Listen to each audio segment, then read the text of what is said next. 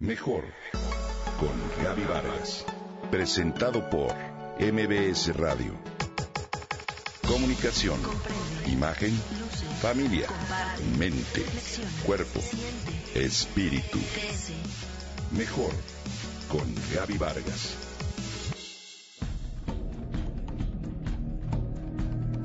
Esa mañana de domingo, al dar la vuelta en el angosto puente que cruza el río, el caballo resbaló, y tanto él como el jinete cayeron a la cañada de dos metros de profundidad. Nos encontrábamos en medio del campo en el Estado de México, lejos de cualquier vivienda o poblado. Durante el accidente, el jinete, por fortuna, logró alzar la pierna y saltar del equino segundos antes de la caída. En cambio, el frisón de alrededor de 800 kilos de peso quedó atrapado entre los dos muros angostos y empedrados, con las cuatro patas hacia arriba y su enorme cuello torcido hacia un lado. Se le podía ver sangre en el hocico. Desmontamos para intentar ayudar, pero el caballo, al verse atrapado, pateaba desesperadamente intentando incorporarse con todas sus fuerzas, mas su peso y su gran tamaño lo vencían. No podía darse la vuelta. Cada vez que intentaba moverse, se hundía más.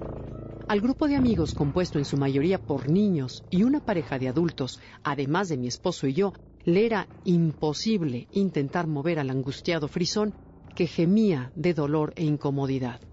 Voy por cuerdas y otros muchachos para que me ayuden, gritó Israel, nuestro acompañante y lugareño, quien nos dejó con nuestra angustiada impotencia.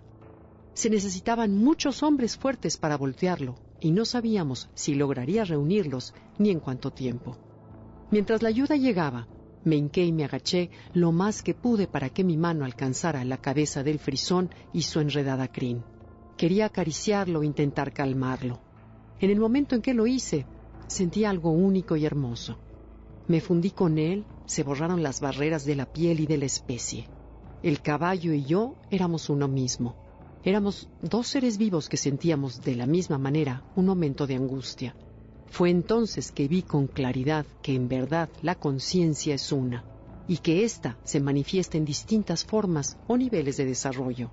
No hay nada que esté separado o dividido, ni las plantas, ni los animales, ni la tierra, ni al cabo nosotros mismos. Somos uno, el todo está en el todo.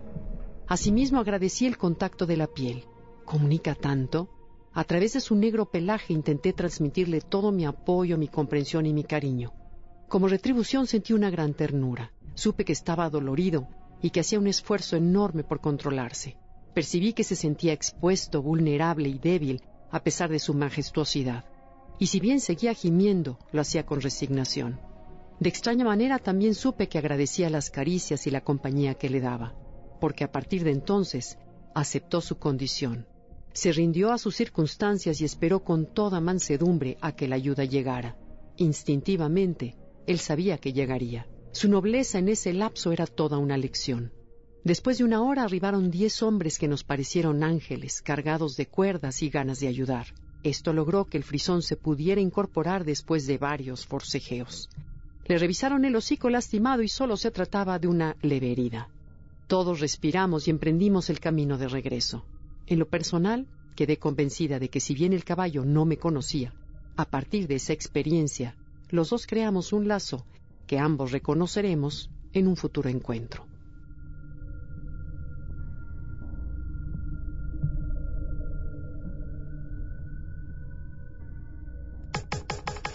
Comenta y comparte a través de Twitter. Gaby-Vargas. Gaby-Vargas. Mejor con Gaby Vargas. Presentado por MBS Radio.